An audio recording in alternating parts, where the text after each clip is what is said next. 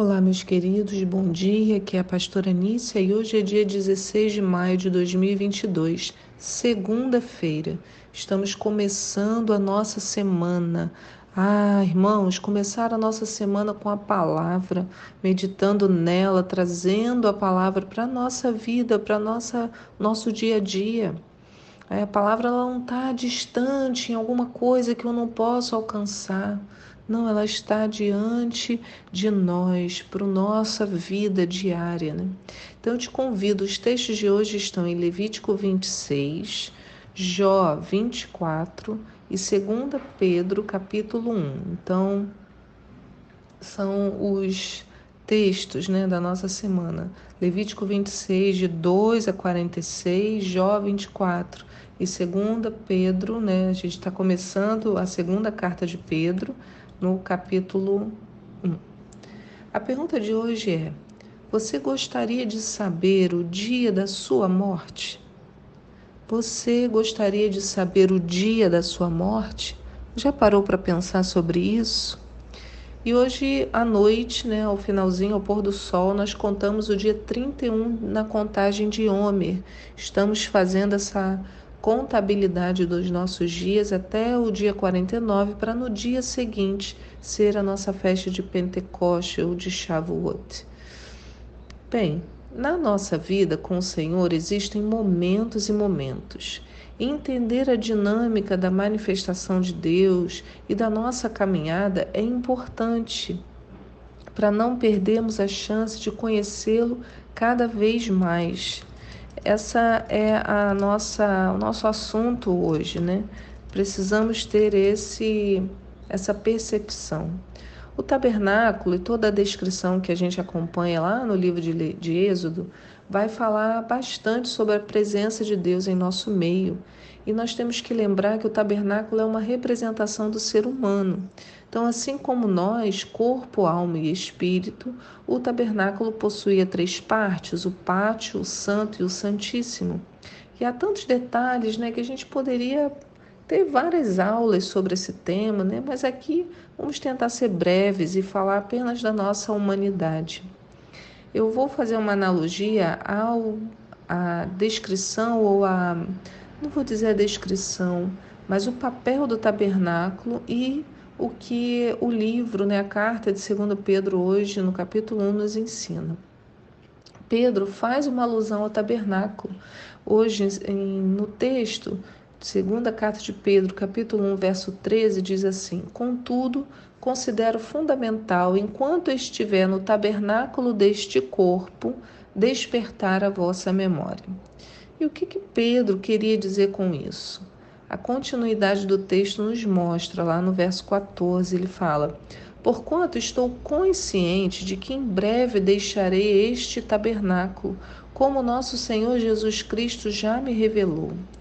Todavia, tenho me empenhado para que, mesmo depois da minha partida, vos lembreis com clareza desses ensinos em toda e qualquer situação.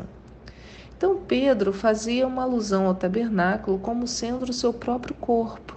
E com isso, Pedro, sabendo que a sua morte estava próxima, porque Deus o havia revelado, ele diz isso, né?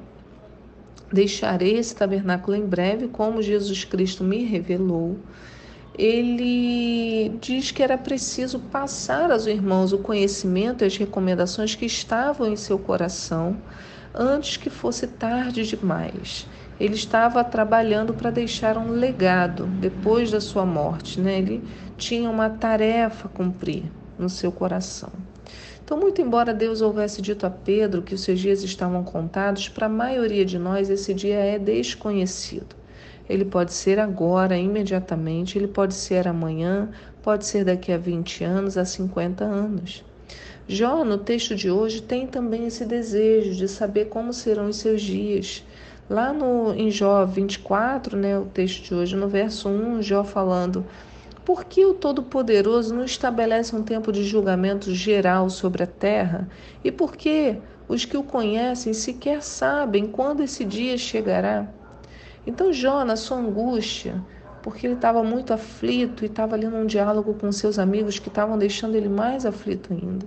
Ele queria saber quando Deus ia se levantar e resolver todas as coisas.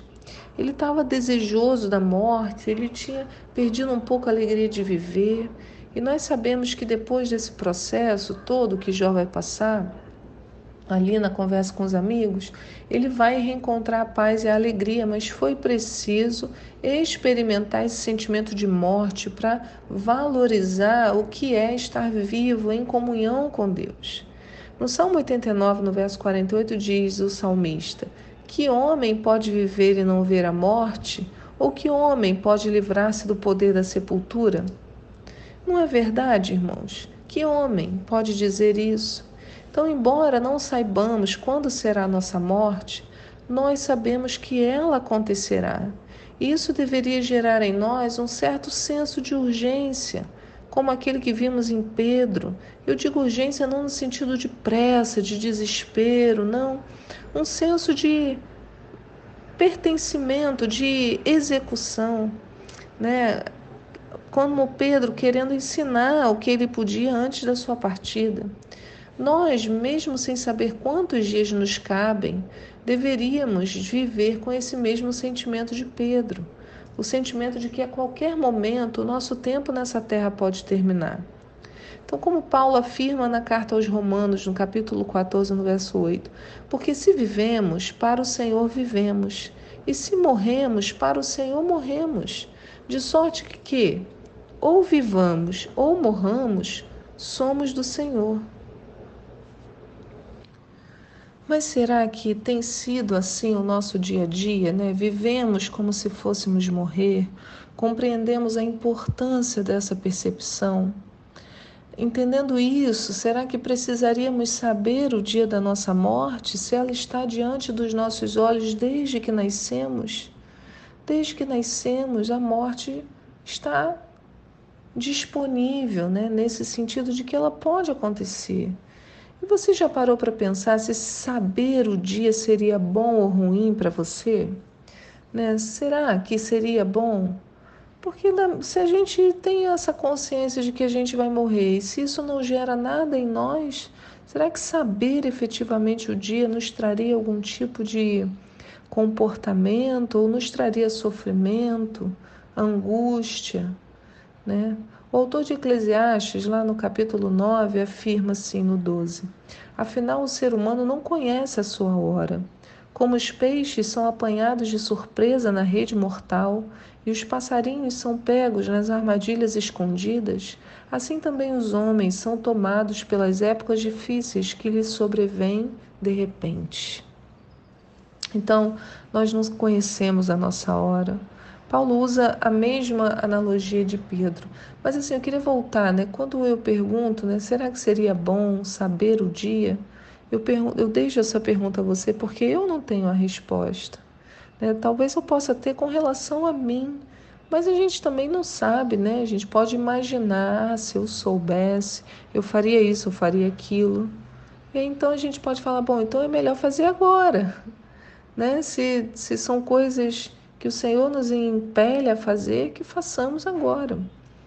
A analogia que Paulo vai usar, né, essa mesma de Pedro, está lá em 2 Coríntios 5, no verso 1, diz: Porque sabemos que se a nossa casa terrestre deste tabernáculo se desfizer, temos de Deus um edifício, uma casa não feita por mãos, mas eterna nos céus. Então quer dizer que a nossa esperança está segura em Deus. Então saber o dia certo não muda muita coisa. Sabemos que vamos morrer e que isso pode acontecer a qualquer momento. Então, é essa certeza, alinhada com a fé e a esperança da vida futura, que deveria nos inspirar a começar hoje a viver uma vida com um propósito, com intencionalidade, com frutos.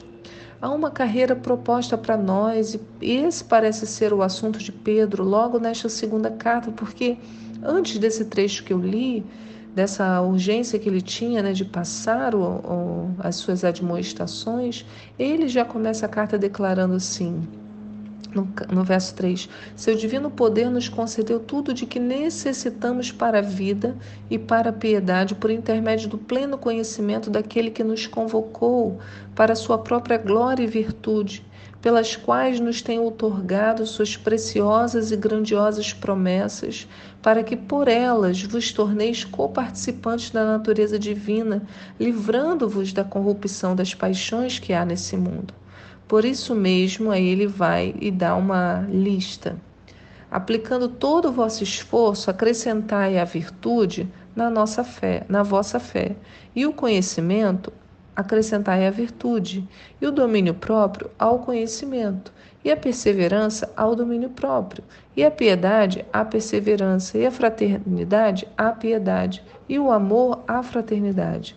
Porque se essas virtudes existirem e crescerem em vós, elas não vos deixarão ociosos, nem tampouco infrutíferos no perfeito conhecimento do nosso Deus.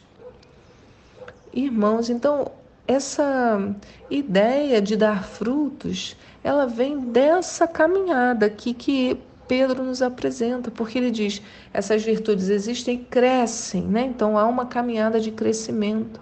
E quando isso acontece, nós não ficaremos ociosos nem tampouco infrutíferos. Então, isso não é algo para depois, é para viver agora. É como um dominó a ser construído, você vai colando uma peça na outra, né? Vai aproximando ali, etapa após etapa. E a ordem é: eu peguei esse texto e coloquei em ordem. Então, primeiro é fazer esforço de pegar a nossa fé, porque não é fácil nem natural. Pego a minha fé e não me contento com ela. Eu tenho que acrescentar virtude. Quando eu conseguir a, a virtude, né, começar a buscar a virtude, eu tenho que pegar nessa virtude e colocar sobre ela o conhecimento.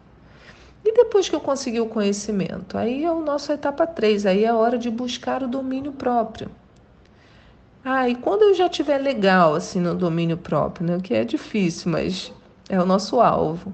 Então a gente vai acrescentar perseverança, que é o que o texto diz. Por quê? Porque senão eu esqueço o domínio próprio em dois tempos, gente. Então eu preciso da perseverança para permanecer no domínio próprio, para permanecer em conhecimento, para permanecer com virtude, para que a virtude fortaleça a minha fé. Agora, quando eu estiver já mantendo a perseverança, é hora de incluir a piedade. Então não adianta sair fazendo as coisas por aí se a gente não mantém a nossa relação com Deus.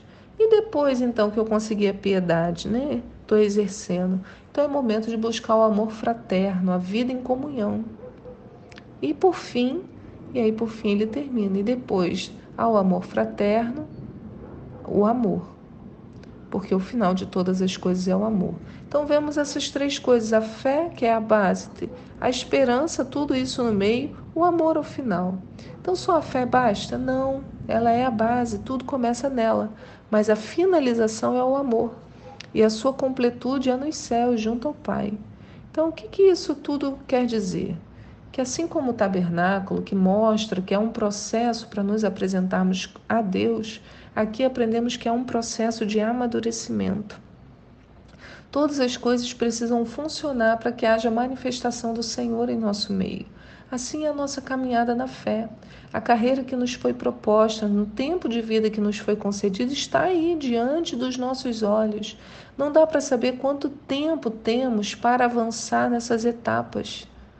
Mas o que podemos sentir é que não precisamos saber o dia, só temos que ter a certeza de que somos chamados ao aperfeiçoamento e que devemos ter propósito, desejá-lo, desejar o amadurecimento antes que seja tarde demais e que esse nosso corpo não esteja mais aqui para cumprir o propósito da sua criação. O profeta Isaías nos chama a essa realidade lá no, verso, no capítulo 38, no verso 18, diz: Em verdade, não é o Sheol, a sepultura, que te louva, nem a morte que te glorifica, pois já não esperam em tua fidelidade aqueles que descem a cova. Os vivos, só os vivos é que podem te louvar e cantar como estou fazendo hoje. Os pais contam a tua fidelidade a seus filhos. O Senhor me salvou. Cantaremos este louvor com instrumentos de corda todos os dias de nossa vida no templo do Eterno. Aleluia! Irmãos, somos chamados a essa caminhada revestidos de louvor durante todos os dias da nossa vida no templo do Senhor. Então, como eu já expliquei, muitos só ficam no pátio do tabernáculo. Outros, quando estão chegando no lugar santo, continuam achando né, que tem que voltar ali no pátio, não conseguem entender os tempos, não chegam ao lugar santíssimo, lugar de comunhão, de entrega, de poder e glória. Da mesma forma, na carreira que nos é proposta, muitos vão ficar na base, na fé e a acham suficiente. Nunca chegam a experimentar as outras etapas. Mas não foi para ficarmos parado, parados que Deus nos colocou nessa terra. O nosso propósito está em avançar, em permanecer em movimento. Por isso eu te pergunto hoje: e você, onde você tem estado? Parou na fé? Esqueceu da virtude? Não chegou ao domínio próprio? Não houve transformação, né? Se a gente não passa por isso, fica difícil chegar na última etapa da experimentação do amor. Então, essa palavra profunda que o Senhor hoje nos ensina nesse pequeno devocional do texto de 2 Pedro. Você vê, começamos com um versículo e olha a grandeza da palavra de Deus. Que o Senhor te abençoe e fortaleça essa sua caminhada, minha que a gente não se contente ficar ali na base, mas que a gente avance, avance, avance, avance, avance, a gente caminhe, cresça no nosso Senhor. Que Ele abençoe seu dia e eu te espero aqui para um próximo devocional. Tchau!